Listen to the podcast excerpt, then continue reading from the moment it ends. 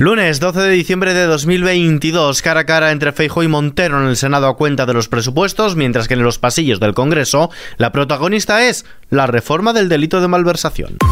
ISFM Noticias con Ismael Arranz. ¿Qué tal? Los presupuestos continúan con su tramitación. El Pleno del Senado ha rechazado los cinco vetos a la totalidad del proyecto presupuestario de 2023, los registrados por Partido Popular, Vox, Ciudadanos, Junts y Unión del Pueblo Navarro, con lo que las cuentas continúan su tramitación. La ministra de Hacienda, María Jesús Montero, y el líder del Partido Popular, Alberto Núñez Fijo, han protagonizado el debate de este lunes con un tono bronco en el que se han acusado de alimentar el apocalipsis y de incompetencia respectivamente. Por algo bueno, o mejor dicho, por lo mejor. Estos serán los últimos presupuestos de Pedro Sánchez como presidente del Gobierno de España. usted ha puesto de manifiesto que el Partido Popular no tiene ningún proyecto político que ofrecer a los ciudadanos de este país. Aplausos desde sus respectivas bancadas. Mientras tanto, sobre el delito de malversación, la portavoz de la Ejecutiva Federal del PSOE, Pilar Alegría, ha afirmado que la reforma de este tipo delictivo no supondrá rebajas en las condenas y ha mostrado su sorpresa por el hecho de que Unidas Podemos no haya firmado finalmente la enmienda transaccional pactada con Esquerra sobre este asunto. Y es que el PSOE ha acordado una enmienda con Esquerra Republicana que añade un nuevo tipo de malversación que penaliza con hasta cuatro años de cárcel y seis de inhabilitación el desvío presupuestario irregular dentro de la misma administración pública, lo que permitiría rebajar en dos años las actuales penas del Código Penal. Niega la ministra de Educación y portavoz de los socialistas que vaya a haber rebaja alguna en las condenas. Pilar Alegría. Se castiga el mal uso del dinero público cuando ese dinero público se utiliza para otros usos que no son los originalmente fijados. Y en tercer lugar, se endurece el tratamiento y la persecución a los corruptos. También desde Esquerra, su secretaria general, Marta Vilalta, ha garantizado que la propuesta de su partido no beneficiaría al caso Kitchen ni al del expresidente andaluz José Antonio Griñán.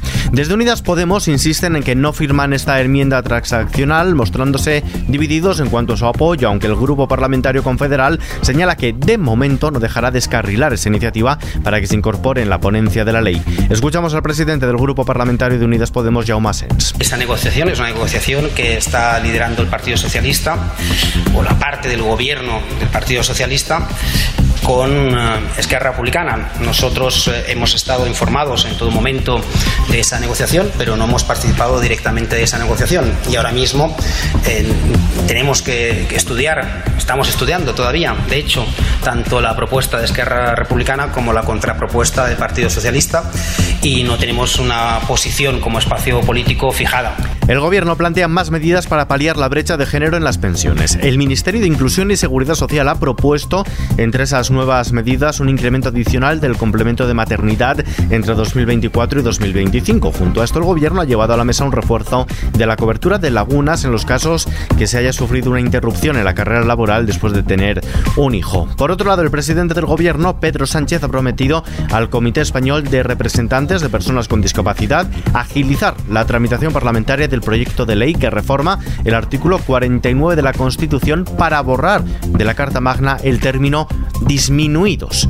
Por otro lado, la ley de familias llega mañana al Consejo de Ministros. Hablando de esta agenda, el anteproyecto de ley de familias diseñado por el Ministerio de Derechos Sociales será aprobado definitivamente este martes. El texto incluye nuevos permisos retribuidos para el cuidado de familiares o convivientes, asimila las familias monoparentales con dos hijos a las numerosas y amplía la renta crianza de 100 euros al mes por hijo menor de 3 años. Mientras tanto, Podemos propondrá al peso en la prórroga de las medidas del decreto anticrisis para 2023 desplegar un cheque ayuda de entre 250 y 500 euros pagado de una sola a la vez en función de la renta y situación social para beneficiar a 8 millones de habitantes Pablo Fernández, coportavoz de Podemos. Planteamos la creación de un cheque de entre 250 y 500 euros que se ajuste en función de las circunstancias y de la renta de cada familia y que llegaría a más de 8 millones de hogares. Este es un cheque general que puede usarse para cualquier cosa, pero nuestro objetivo es que contribuya, que, ayuda a, que ayude a aflojar el peso del precio de la cesta de la compra sobre las familias. Además demandarán desplegar un impuesto extraordinario a los beneficios de los grandes supermercados con un tipo del 33% sobre sus márgenes gananciales y dirigido como efecto disuasorio para que estas cadenas no eleven los precios de la cesta de la compra. Fuera de nuestras fronteras, Kiev amenaza con más ataques contra territorio ruso. Las autoridades ucranianas advierten de que no necesitan permiso para atacar objetivos en territorio ruso, mientras en Rusia admiten que Ucrania tiene capacidades para ello y llaman a reforzar la defensa antiaérea en la retaguardia. Desde la Casa Blanca sostienen que Ucrania es libre de elegir cómo emplear sus armas y solo exigen respetar las leyes de la guerra y las convenciones de Ginebra tras los ataques de drones ucranianos a aeródromos rusos ubicados a cientos de kilómetros de la frontera ucraniana.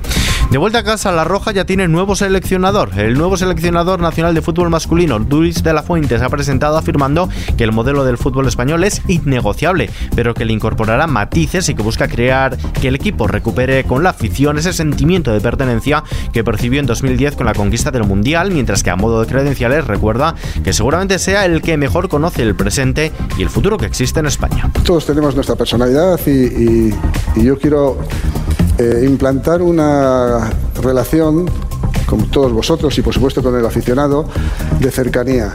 Quiero que la gente, no quiero que haya 48 millones de, de entrenadores en España, no.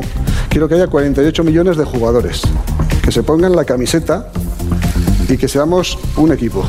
Eso es lo que quiero, sentirnos un equipo.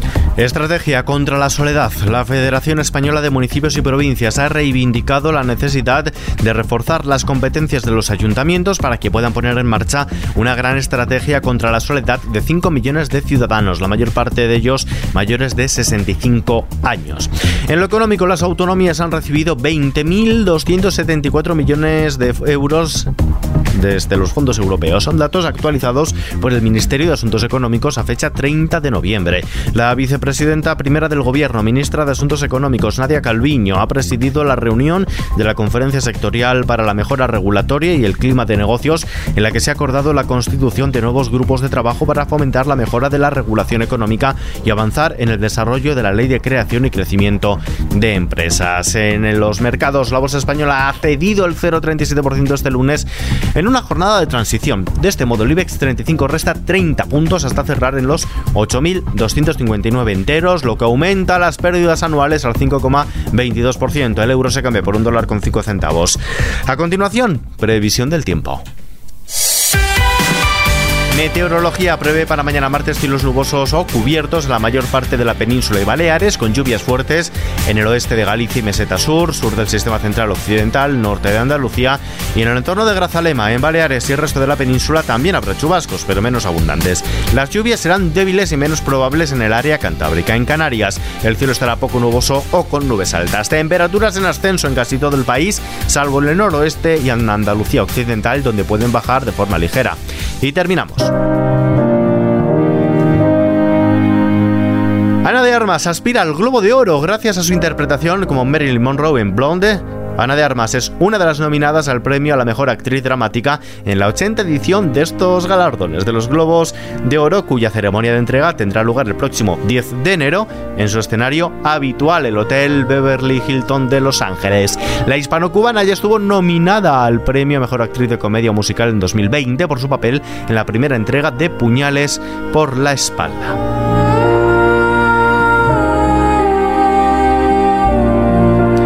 Estamos escuchando forma parte de la banda sonora oficial de Blonde. Con esta noticia nos despedimos por hoy. La información, como siempre, actualizada a las 24 horas del día en los boletines de XFM y ampliada aquí en nuestro podcast XFM Noticias.